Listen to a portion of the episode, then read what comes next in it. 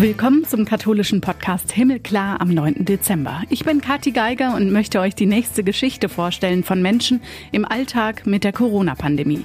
Wenn sie nicht gerade im Fernsehstudio vom ZDF steht, macht sie sich auf in die Welt. Zum Beispiel ins Geflüchtetenlager nach Moria und ist eine Frau, die mutig ihre Werte vertritt und dazu steht, was sie sagt. Dunja Hayali. Wo sind denn die christlichen Werte alle hin, auf die sich diese ganzen Abendlandsverteidiger irgendwie berufen. Wo ist denn die Nächstenliebe? Wo ist denn die Barmherzigkeit? Und ich glaube, es ist einfach nicht an der Zeit, sich groß auszuruhen und die Füße hochzulegen. Was Dunja Hayali am meisten bewegt in diesem Jahr von dem, was in der Gesellschaft passiert und warum sie die Hälfte ihrer 40 T-Shirts aus dem Schrank aussortiert hat, darum geht's gleich. Aber auch darum, dass wir uns bewegen müssen, um etwas zu bewegen. Bleibt übrigens bis zum Schluss dran. Letzte Woche haben wir ja im Podcast mit Ulf Poschert diskutiert, wie politisch die Kirchen sein sollten. Da hat sich online eine interessante Diskussion entwickelt und da gucken wir gleich nach unserem Gespräch noch drauf. Vorher noch, was gibt's Neues in der katholischen Welt? Wir gucken zusammen auf das Wichtigste diese Woche. Der Papst reist in den Irak. Das ist zumindest der Plan im März nächstes Jahr und das trotz Corona-Pandemie. Die Einladung kam von der irakischen Regierung und katholischen Kirche. Franziskus wäre der Erste, der in das Land und zu der christlichen Minderheit käme. Die Menschen würden ihn also möglichst nah erleben wollen wahrscheinlich. Dass sich der Papst und die Mitreisenden vorher impfen lassen würden, hat der Vatikan auch bekannt gegeben. Und Superspreader-Events seien sowieso nicht zu erwarten, weil schätzungsweise nur noch ein Prozent der Menschen im Irak Christen sind. Aber ein Risiko, ein Infektionsrisiko ist es so oder so. Umso mehr ein bemerkenswertes und starkes politisches, aber auch kirchliches Zeichen in diesem Advent und für die Menschen da. Ihm liegt viel daran, den interreligiösen Dialog in der arabischen Welt voranzubringen und könnte den auf die Schiiten als muslimische Konfession ausweiten, nach dem Dokument über die Brüderlichkeit aller Menschen 2019. Ein genaues Programm gibt's noch nicht und soll von der Entwicklung der Pandemie abhängen, ob Papamobilfahrten und Gottesdienste drin sind zum Beispiel. Aber es soll nach Bagdad, Erbil, Mosul, Karakosch und in die Ebene von Ur gehen. Wenn diese Papstreise im Frühjahr stattfindet, wäre es die erste seit November 2019, als Franziskus in Thailand und Japan zu Besuch war. Überraschend, nachdem dieses Jahr jetzt alles ausgefallen ist. In Bayern gibt es schärfere Maßnahmen gegen die Ausbreitung vom Coronavirus, Ausgangsbeschränkungen ab heute. Wovon ausgenommen ist, wenn man arbeiten geht, zum Arzt muss und auch zum Gottesdienst darf man oder sich als Glaubensgemeinschaft treffen. Gibt also viele triftige Gründe, wie es heißt, durch die man trotzdem raus kann. Eine Ausgangssperre gilt zwischen 9 Uhr abends und 5 Uhr morgens. Weihnachten können die Bayern aber auch in den Familien feiern. Da gibt's Lockerungen und Ausnahmen, auch für die Christmetten. Allerdings mit Maskenpflicht auch in der Kirchenbank und Gesangsverbot. Überlegt wird auch, ob nach Weihnachten dann bis zum 10. Januar alle Geschäfte zumachen sollen. Mit den neuen, härteren Maßnahmen ist Bayern damit das erste Bundesland. Ja, und in Bethlehem starten die Menschen diese Woche in einen neuen Lockdown im Kampf gegen das Virus. Da sind auch die Gotteshäuser zu. Nur Apotheken, Lebensmittelgeschäfte und Bäckereien dürfen noch offen haben. Hochzeiten und ähnliches sind verboten. Schulen sind zu. Die Neuinfektionen in den palästinensischen Regionen gehen da so hoch. 1700 mehr innerhalb von einem Tag. Deshalb jetzt die Ausgangssperren ab morgen für eine Woche. Und jetzt zur nächsten Gesprächspartnerin. Da freue ich mich, dass Dunja Hayali sich Zeit für uns im Himmelklar-Podcast genommen hat. Die Journalistin und Moderatorin kommt aus Westfalen und ist Tochter irakisch-christlicher Eltern. Ihr kennt sie wahrscheinlich vom ZDF Morgenmagazin, dem MoMA oder dem Sportstudio. Hallo, Frau Hayali. Hallo. Und ehemalige Messdienerin. Und ehemalige Messdienerin, das auch noch, genau. Nicht nur unser Podcast Himmelklar ist ja im März entstanden, ein Projekt, das aus der Corona-Pandemie entstanden ist. Im Frühjahr, die Corona-Zeit hatte gerade erst angefangen, alle Menschen viel zu Hause. Wir wussten noch nicht so viel wie mittlerweile, haben die ersten Male Masken getragen beim Einkaufen, die Schulen wurden geschlossen und so weiter. Da haben sie jeden Abend eine halbe Stunde mit jemandem geredet. Auf Instagram, öffentlich. Viele haben zugehört und zugeguckt. Lesung mit Gequatsche auf eine halbe Stunde mit. 100 Tage lang haben sie das durchgezogen und inzwischen gab es noch mal ein paar Gespräche immer wieder mal, startet dann jetzt auch wieder ganz aktuell. Als Zuschauer konnte man viel mitnehmen, viel lernen, viel mit und drüber nachdenken. Was haben Sie da für sich rausgenommen? Dass man mit relativ wenig den Menschen aber doch viel schenken kann, nämlich ähm, mit Zeit. Das war das, was ich im Grunde dann auch zur Verfügung stellen konnte, weil ich habe mich im März auch gefragt, was kann man jetzt machen? Äh, wie können wir uns gegenseitig stützen? Wie können wir uns halten? Was können wir uns geben? Und ich hatte eigentlich nur eine Lesung geplant aus meinem Buch. Deswegen, ähm, naja, wie daraus 100 geworden sind, im Grunde ist Wilma daran schuld. Also mein Hund, weil sie die erste Lesung zu einer Vollkatastrophe hat werden lassen, weil sie permanent durchs Bild gelaufen ist. Dann ging das Licht kaputt und es hat nichts geklappt. Ich bin überhaupt nicht zum Lesen gekommen und habe dann gesagt, okay, ich mache es morgen nochmal. Und die Leute hatten aber ihren Spaß, weil, also ich meine, man ist oder ich dann eben wie ich bin. Also das ist, dann passieren halt Katastrophen. Das gehört ja auch zum Leben mhm. dazu. Und dann habe ich gedacht, ach, was soll ich da den Alleinunterhalter spielen? Und habe dann gesagt, Lesung mit Gequatsche auf eine halbe Stunde mit. Und irgendwie hat sich das dann so entwickelt, dass ich so gut wie gar nicht mehr gelesen habe, sondern immer nur gequatscht habe. Und ich habe mich auch auf die Gespräche nicht vorbereitet. Und ich habe im Großen und Ganzen immer nur Freunde oder Bekannte gefragt, auf die ich Lust hatte oder habe. Und weil, wie gesagt, ich wollte mich abends eine halbe Stunde hinsetzen und einfach mal wir am Küchentisch miteinander reden und gucken, ob das funktioniert. Und es hat ganz wunderbar funktioniert, weil die Gespräche auch für mich besonders waren. Weil es ein Unterschied ist, ob man im Studio sitzt und alles ist ausgeleuchtet und dann sind da Kameras und so und dann verändert sich jeder ein bisschen und man hält das ein oder andere auch zurück und man ist einfach nicht ganz so, wie man ist, glaube ich. Und also ich vor allen Dingen auch in meiner Ansprechhaltung nicht. Und wie, wie, gesagt, nicht vorbereitet zu sein, würde mir in einer normalen Sendung nie passieren. Also das wäre mein Albtraum. Ja. Und ähm, so sind aber irgendwie ganz wunderbare Gespräche entstanden, von denen keiner wusste, in welche Richtung sie gehen. Wir haben über Tod, über Trauer, über Gott, über Quatsch, über Freude, über Tanzen, über Sex, über alles Mögliche geredet. Einfach, was einem so einfällt. So wie wir jetzt irgendwie auch keinen Plan, oder Sie haben wahrscheinlich einen, aber ich nicht. einfach drauf losreden. Und das war, das war, glaube ich, einfach der Zauber dieser, dieser 100 Gespräche. Ähm, und mir hat es auch viel Spaß gebracht und gemacht und deswegen mache ich es jetzt auch so ein bisschen, bisschen weiter. Und ich glaube, dass wirklich das Zuhören, das Miteinander, das in die Tiefe gehen, aber dass man eben einfach auch mal Quatsch machen kann, dass also eben ganz normal, gar nichts ist nichts Besonderes. Also keins dieser Gespräche ist, wo du denkst, boah, das ist ja wahnsinnig investigativ oder wow, das habe ich ja noch nie gehört, aber Menschen ins Denken bringen und ich mich selber ins Denken bringen, das ist für mich ein großes Geschenk. Ich habe in dieser Zeit, ich nenne sie jetzt mal die zweite Runde, also jetzt gerade ein ganz anderes Gefühl als im Frühjahr. Die eine Seite ist, glaube ich, so weniger Angst, die andere weniger Respekt vielleicht auch vor der Situation und dem Virus. Ähm, klar, wir wissen ja auch mehr über das Virus inzwischen. Die Politik bemüht sich um möglichst, ich würde behaupten, viel Freiraum und Freiheit hier in Deutschland. Also einen Lockdown haben wir ja hier nicht, zumindest keinen harten. Und die Diskussion ums Weihnachtsfest und Kontaktbeschränkungen wird immer größer. Wie fühlen Sie sich? Immer noch wie ein geladener Revolver, von dem ich nicht weiß, wann er losgeht. Und ähm, mir haben halt ganz am Anfang zwei Geschichten geholfen, ähm, klar darüber für mich auch zu werden, wie gefährlich dieses Virus ist. Ja, insbesondere für Risikogruppen und ältere Menschen, aber eigentlich für jeden von uns. Und wie gefährlich ich sein kann, weil ich mitunter ja positiv sein könnte und es nicht weiß, dann mhm. stecke ich jemanden an und derjenige stirbt. Und das will ich nicht. Ich will nicht verantwortlich sein für den Kummer, für die Traurigkeit, für den Verlust eines anderen. Und deswegen, klar, ich habe auch Fehler gemacht in all den Monaten mit Sicherheit, dass ich mal die Maske äh, nicht gewaschen habe oder dann doch keinen Abstand eingehalten habe, aber ich bemühe mich.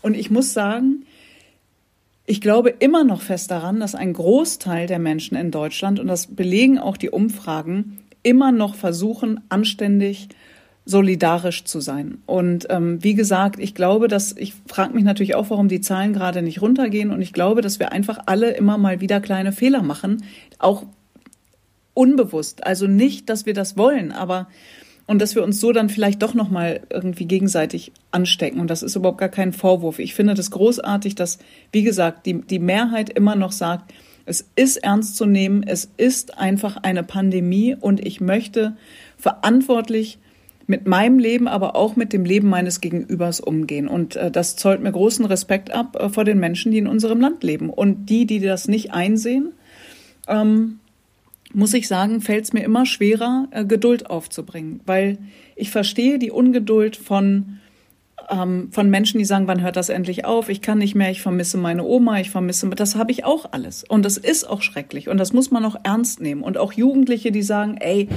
Mann, ey, jetzt haben wir keinen Abiball und ich kann das nicht machen. Ich verstehe das alles und man darf darüber auch sauer sein und man muss das auch äußern dürfen, ohne sofort irgendwie links und rechts verbal eine um die Ohren zu kriegen. Aber es ist verdammt nochmal eine Pandemie, gegen, gegen die wir noch keinen Impfstoff haben. Und dann stellt sich auch die Frage, wie lange dauert das alles? Lelele. Also deswegen, ich, ich kann immer nur sagen, äh, also das ist, ich, ja, ich weiß nicht, vielleicht bin ich dann doch auch zu sehr Arzttochter oder ich weiß es nicht. Ich, obwohl das ist Quatsch. Ich verstehe dieses Virus genauso wenig wie Sie. Ich bin ja kein Epidemiologe oder Virologe. Ja. Manch einer glaubt das ja nur, weil er drei Texte gelesen hat, ja. Also, ja. Ich kann immer nur an alle appellieren, also auch an Weihnachten. Ich, ich fahre auch zu meiner Familie, wir machen es im ganz kleinen Kreis. Ich äh, freue mich da auch drauf und wertschätze das auch, dass wir das jetzt dürfen. Und vielleicht da an der Stelle auch, wir müssen auch nicht alles machen, was wir dürfen. Also es ist ja, ne, man kann darüber diskutieren, wieso öffnen die das jetzt über Weihnachten. Da dann muss man echt auch mal sagen, was für ein Dilemma. Wie sie es machen, machen sie es dann auch falsch. Sagen sie jetzt zehn Leute, meckern so Menschen wie ich und sagen, hä, das Virus weiß aber nicht, dass Weihnachten ist. Das ist trotzdem noch da. Wieso dürfen wir denn jetzt ja. plötzlich mit zehn Leuten sein? Machen Sie es aber nicht und sagen, nein, wir bleiben bei fünf und nur zwei Haushalte, meckern auch alle, weil sie sagen, das kann doch nicht sein, es ist das Fest der Liebe. Also manchmal tun mir die Politiker tatsächlich auch ein bisschen leid. Gesellschaftlich gesehen hat sich natürlich in den Monaten oder also in diesem Jahr muss man ja fast schon sagen, auch viel getan durch die Pandemie, aber auch natürlich äh, alles andere hat sich weitergedreht. Rassismus zum Beispiel, auch das ist hochgekocht. Black Lives Matter Bewegung in den USA, viele schwarze Menschen, die erschossen wurden, Fälle, die Aufmerksamkeit erregt haben und dann natürlich zu Protesten geführt haben. Und in Deutschland nicht weniger ein Problem. Wie erleben Sie das persönlich? Was genau? Das Rassismusproblem und die Anfeindungen von Menschen, die anders aussehen, anders heißen, sich trotzdem aber ja selber nicht fremd fühlen, sondern als Deutsche sehen. Gut, ich kann jetzt über mich reden und ich will nicht von, von mich auf andere schließen, aber ich meine, das ist natürlich ein Problem, was wir schon sehr lange in Deutschland haben ähm, und was immer mal wieder thematisiert wird und von anderen dann relativiert und kleingeredet wird. Aber die Zeiten sind vorbei, glücklicherweise. Und das haben wir an diversen Beispielen gesehen, zuletzt an Dieter Nuhr. Ähm, und ich finde es gut, dass Menschen äh, sagen, bis hierher und nicht weiter. Es ist Schluss, es ist 2020 und wir haben die Schnauze voll aufgrund unserer Herkunft, äh, aufgrund unseres Glaubens, aufgrund unserer äh, sexuellen Orientierung oder Hautfarbe in irgendeiner Weise beurteilt zu werden. Was soll das auch? Also ich bin froh über auch Black Lives Matter, über die Bewegung, weil sie vor allen Dingen zeigt, dass Rassismus nicht nur rechts außen stattfindet, sondern jeder muss sich von uns hinterfragen. Ich übrigens auch. Ich, äh, ich glaube, dass jeder von uns übrigens einen ganz kleinen Mini, Mini, Mini Rassisten in sich hat und zwar ganz unbewusst und nicht absichtlich. Und sich da mal zu hinterfragen und zu reflektieren, äh, muss ich denn Zigeunerschnitzel sagen? Muss ich denn einer Frau mit einer anderen Hautfarbe, jetzt kann man noch lange darüber diskutieren, gibt es überhaupt Hautfarben, in die Haare greifen und sagen, huch, das habe ich ja, das ist, fühlt sich ja aber toll an. Oder einem, einem, einem Jungen, der schwarz ist, sagen, ja, dass du Basketball spielst, ist ja klar. So, und dass man da einfach mal guckt, die, die, diejenige, die das oder derjenige, der das sagt, meint es vielleicht wirklich nett, aber es ist es nicht. Es ist einfach, es sind Klischees, es sind Zuschreibungen, es sind Stigmatisierungen und das sind ja jetzt noch die harmlosesten Beispiele. Nur wenn man die hundertmal hört, dann ist es irgendwann auch nicht mehr witzig. Und dass das losgetreten wurde und dass man eben nicht nur nach rechts außen zeigt, sondern insgesamt auf unsere Gesellschaft guckt, äh, finde ich gut. Und ich wünsche mir einfach, dass daraus Schritte entstehen und dass wir Fortschritt erleben und dass wir einfach näher zusammenrücken und erkennen, wie großartig es ist, in einem Land mit Vielfalt zu leben. Und warum nutzen wir diese Potenziale nicht? Und damit meine ich nicht nur wirtschaftlich, sondern auch gesellschaftlich. Wir können, und wir sind schon ein tolles Land mit ganz, ganz vielen tollen Menschen, die das übrigens alle sehen und erkennen. Wir dürfen auch nicht so tun, als wäre unser ganzes Land rassistisch oder die Hälfte unseres Landes. Das ist Quatsch. Aber da immer wieder hinzugucken und den Finger in die Wunde zu legen, äh, dafür bin ich froh und dankbar und würde mir natürlich wünschen, ähm, dass es in, in, in Zukunft auch weniger wird. Wenn ich allerdings in die asozialen Medien gucke, ähm, also Twitter, Facebook und was auch immer, dann mhm. äh, könnte man schon meinen, dass die Lauten auch die, die Mehrheit sind in unserem Land. Das sind sie aber nicht. Was auch in die Zeit fällt, Sie waren im Juli in Moria, dem Geflüchtetenlager auf der griechischen Insel Lesbos. Das, was in der Welt nicht gut ist, wo Leid ist, äh, wird ja während der Pandemie nicht gerade besser. Wir brauchen eine europäische Lösung. Den Satz konnten wir dann irgendwie auch nicht mehr hören. Sie haben gefragt, wird er den Verantwortlichen nicht langsam peinlich? Wie gucken Sie inzwischen auf Ihre Erfahrungen, die Sie da gemacht haben? Ja, ich bleibe dabei. Und bei der Frage, und die Antwort ist irgendwie auch klar. Ich weiß, dass es für viele Dinge auf unserer Welt keine einfachen Lösungen gibt. Die Dinge hängen miteinander zusammen. Das ist so ein bisschen wie so ein Dominoeffekt. Aber wie lange wollen wir uns darauf ausruhen und auch irgendwie Ausreden finden? Also, ich meine, wir müssen nun mal in unser Grundgesetz gucken. Die Würde des Menschen ist unantastbar und nicht nur die des Deutschen, nicht nur die des Weißen, nicht nur die des Privilegierten. Und ich glaube, wenn man mal auf Moria war, und ich würde gerne alle dahin schicken, die immer sagen, na, die sollen mal alle zurück in ihr Land gehen und das mal wieder aufbauen und es sind doch keine echten Geflüchteten und die stellen sich doch an und wieso haben die denn ein Smartphone und wieso fliegen die denn dann nicht? Dann denke ich immer, sag mal, also, okay, Jetzt ja, nicht jeder Geflüchtete hat ein Anrecht auf Asyl bei uns in Deutschland, aber jeder Geflüchtete hat ein Anrecht auf rechtsstaatliche Prüfung. So, so einfach ist das. Und ähm, das kann ja nicht das Problem von Geflüchteten sein, dass wir das in Deutschland nicht auf die Reihe kriegen und in anderen Ländern diese Menschen nicht anständig zu prüfen und zu hinterfragen und dann Entscheidungen zu treffen. Zu dieser Entscheidung gehört auch, weil es in unserem Grundgesetz festgeschrieben ist, man kann sich nicht nur die Rosinen rauspicken, dass dann Abschiebungen dazugehören. Auch das ist eine traurige, bittere, aber eine Wahrheit. Und deswegen macht mich Moria, wenn ich mir das natürlich angucke, was jetzt passiert ist und jetzt kommt der Winter oder er ist schon da, dann also muss ich sagen, danke Geburtslotto, dass ich in Deutschland geboren wurde. Und dass meine Eltern damals in den 50er Jahren sich aufgemacht haben, um zum Studium nach Wien zu gehen und dann irgendwie in Deutschland gelandet sind und meine Familie im Irak in den 70er Jahren zu meinen Eltern gesagt hat, ihr kommt mal nicht zurück, hier hat sich die politische Lage verändert, bleibt mal in Deutschland, was mein Papa nie wollte. So, und das ist eine Verkettung von, von Glück oder von Karma oder von Schicksal und so. Und ich bin mir meiner Verantwortung, die daraus erwachsen ist, sehr wohl bewusst. Ich führe ein sehr privilegiertes Leben. Ich habe dazu auch ein bisschen selbst was beigetragen und meine Eltern auch, aber ich habe das Glück, in Deutschland geboren und groß geworden zu sein. Mir stehen hier fast alle Türen offen. Ich habe auch meine Kämpfe geführt, die haben zu Hause angefangen gegen das Patriarchat. Ähm, und jetzt sehen wir aber auch das, was, was die Gleichheit von Frau und Mann anbelangt, dass wir Fortschritte machen. Wir tun ja in Deutschland immer so, als hätten wir die Weisheit ja alle mit Löffeln gefressen. Also auch was, was Frauenrechte anbelangt. Also natürlich ist, ist das im Irak etwas anders. Im, in den 70er und 80ern war es übrigens sehr fortschrittlich. Und dann ist die Uhr leider wieder rückwärts getickt. Aber seit wann ist denn bitte die Vergewaltigung in der Ehe strafbar? Seit wann dürfen Frauen denn irgendwie eigenständigen Beruf und ein Bankkonto eröffnen? Seit wann dürfen Frauen denn wählen? Das sind tolle Errungenschaften, auf die können wir wirklich zu Recht stolz sein. Aber mit, mit, mit so einem erhobenen Zeigefinger äh, und einer moralisierenden Ansprache auf andere Länder zu schauen, ich glaube nicht, dass wir so weiterkommen. Ich, ich würde mir auch wünschen, dass die arabische Welt fortschrittlicher wäre. Das ist jetzt sehr pauschal und undifferenziert gesagt. Aber anstatt irgendwie die immer mit, mit was auch immer zu überziehen, wäre eine helfende Hand und, und, und die, die, das musste ich auch lernen von meinem Dad, von meinem Papa. Der hat immer gesagt, du kannst es nicht mit der Demokratie von heute auf morgen irgendeinem Staat überstülpen. Das war, als der sogenannte arabische Frühling losging und ich gedacht habe, endlich mhm. und hoffentlich auch im Irak. Und er so, nein, das Quatsch, das funktioniert nicht. Und er hat leider recht behalten. Das ärgert mich natürlich total, dass er recht behalten hatte.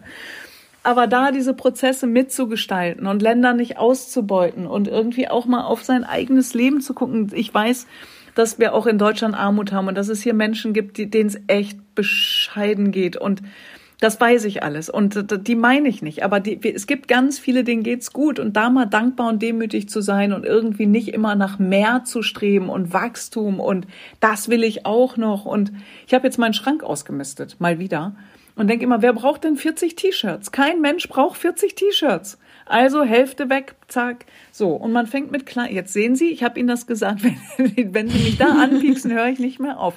Wir ja. können mit einem Danke, einem Bitte, ein bisschen was abgeben. Wir können so viel tun. Wir müssen uns halt bewegen, um was zu bewegen. Ja, aber wir leben doch, äh, sehen Sie, gucken Sie, wir machen, das ist ein kirchlicher Podcast, so nenne ich das jetzt mal. Ja, wir sagen doch hier immer alle, genau. wir sind in einem, in einem christlich geprägten Abendland. Absolut. Hier kommt wieder die Messdienerin. So, wo sind denn die christlichen Werte alle hin, auf die sich diese ganzen Abendlandsverteidiger irgendwie berufen. Wo ist denn die Nächstenliebe? Wo ist denn die Barmherzigkeit? So, mhm. Punkt. Nee, Fragezeichen, Ausrufezeichen, so.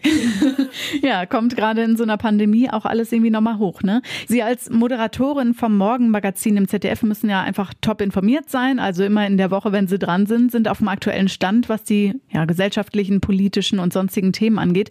Wenn ich mich so permanent mit Nachrichten beströmen lasse, alles Neue immer und überall ja mitkrieg, einfach auf mein Smartphone, ich merke, dass ich da auch mal eine Pause von brauche. Und Sie sind ja längst äh, nicht mehr nur bekannt als Moderatorin, sondern treten für ihre Werte ein, zeigen ganz klar Haltung, so weit, dass sie ja einerseits Vorbild äh, für manche Menschen sind und ähm, viele das gut finden, dass sie sich so äußern, andererseits aber auch auf Anti-Corona-Demos angefeindet werden als Journalistin neben Politikern und Virologen, Lügenpresse und so. Wo nehmen Sie bei all dem die Kraft her? Oder wir fragen hier, was gibt Ihnen Hoffnung in dieser Zeit? Also die Familie hilft ungemein ähm, Wilma auch, der Hund. Also das ist einfach, es strukturiert, auch jetzt in Corona ähm, und während Corona. Natürlich auch mein Tagesablauf. Es war auch, also in, ich hatte auch Phasen, wo es mir nicht so besonders gut ging und da zieht man sich auf das zurück, was, was immer für einen da ist. Die, die einen so nehmen, wie man ist, wo man äh, auf, auf Loyalität und Ehrlichkeit und Vertrauen und Liebe und Halt hoffen kann. Und das ist Familie, Freunde und ja, das weiße, flauschige Ding, was hier auf vier Beinen rumrennt. Ähm, und ich glaube schon auch, und das ist ja keine ideologische Überzeugung, die ich habe, sondern die Werte. Sie haben das ganz passend gesagt. Und ich glaube, es ist einfach nicht an der Zeit, sich groß auszuruhen und die Füße hochzulegen. Klar, ich brauche das auch zwischendurch, weil sonst dreht man durch, sonst wird man auch wund und dann wird man auch ähm, vielleicht manchmal ungerecht an der einen oder anderen Stelle. Und natürlich mache auch ich Fehler und, und das ist doch logisch. Also ich bin auch bin nur ein Mensch. Ähm, aber es ist tatsächlich, diese Pandemie hat auch bei mir noch mal ein bisschen was wachgerüttelt. Und ähm, ich habe einfach, mir schreiben ja auch Menschen aus, aus, aus Pflegeheimen, aus Krankenhäusern, aus äh, Kunst und Kultur, aus wirklich aus allen möglichen Bereichen. Und ähm, ich weiß nicht, ich, ich Vielleicht kann ich immer Halt geben, weil ich selber gehalten werde. Ich kann, weiß es auch nicht. Ich, aber ich habe auch meine müden Momente und meine, meine, mein Leerlauf im Kopf, wo ich auch denke, boah, was, wo soll denn das alles hingehen und wie lange noch und warum sind denn die Menschen so und warum können wir nicht ein bisschen mehr miteinander sein? Ich habe mal zu Beginn der Pandemie auch gesagt, Prävention ist keine Hysterie und Ignoranz ist kein Mut und warum können wir nicht jetzt mit diesem Lappen vor dem Mund halt rumrennen. Was, was ist denn, was, was, was ist denn der große, also ich habe Klaustrophobie bisschen und ich kann da wirklich nicht gut durchatmen. Aber wenn ich damit auch nur den Hauch einer Chance darauf habe, jemanden zu schützen, dann trage ich jetzt dieses blöde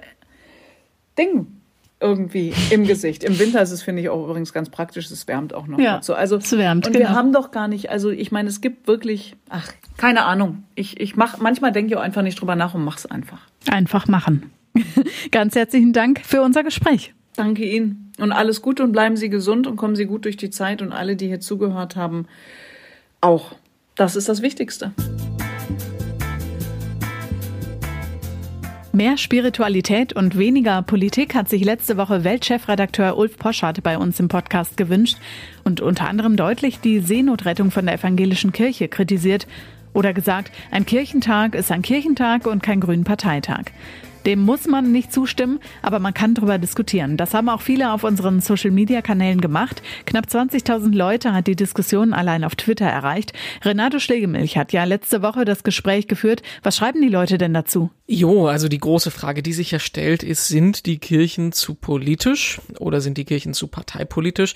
Dass ähm, diese deutlichen Worte von Poschardt äh, polarisieren, das ist klar. Ich glaube, das will er auch so ein bisschen. Aber ich freue mich sehr, was doch für eine ähm, konstruktive Debatte dazu entstanden ist. Also wenn wir uns auf Twitter umgucken, da schreibt der Netzgemeindepfarrer zum Beispiel, es wird impliziert, Kirche würde sich an Progr Parteiprogrammen orientieren, aber in Wahrheit ist es doch umgekehrt. Frieden, Gerechtigkeit, Bewahrung der Schöpfung sind alles christliche Werte, die lange vor der Gründung aller Parteien existiert haben.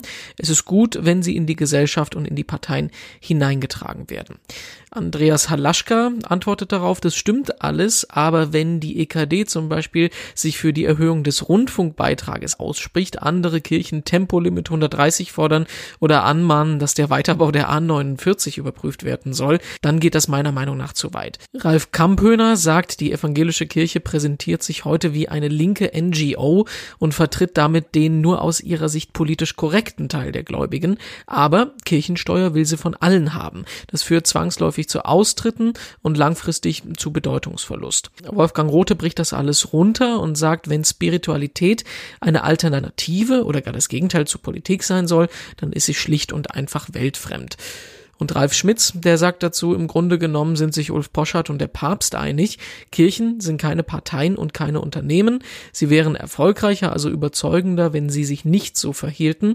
Die eigentliche Botschaft verschwindet mitunter vollständig unter deren politischer Auslegung ja, man kann das Thema sehen, wie man will. Wir merken, es gibt unterschiedliche Meinungen dazu. Ich freue mich sehr, dass Klaus Pfeffer, der Generalvikar aus dem Bistum Essen, der war ja auch schon Gast bei uns im Podcast, sich ähm, bei Facebook dazu noch geäußert hat. Und was er sagt, fasst das eigentlich am besten zusammen. Er sagt, die Kritik des Weltchefs wird innerhalb der christlichen Kirchen vielleicht nicht allen gefallen, aber im Interview formuliert er sie differenziert und nachvollziehbar. Poschardt fragt nach einer Kirche, die eine spirituelle Botschaft formulieren kann und auf die Sehnsucht Sehnsucht vieler Menschen nach Sinn und Orientierung antwortet. Eine Diskussion darüber ist wichtig und dazu sind solche provozierenden Anfragen ein guter Anstoß. Ja, Anstoß ist geglückt. Ich freue mich, dass wir so gut darüber diskutieren konnten. Wenn ihr darüber mitdiskutieren wollt, guckt mal auf unseren Twitter-Kanal himmelklar-pod. Da ist die Diskussion verlinkt. Als Himmelklar-Podcast gibt es uns auf Facebook und Instagram auch. Unter himmelklar.de findet ihr alles im Internet und natürlich da, wo ihr sonst auch Podcasts runterladet. Wir freuen uns auf euch und eure Meinung. Ich bin Katharina Geiger. Macht's gut. Bis nächste Woche.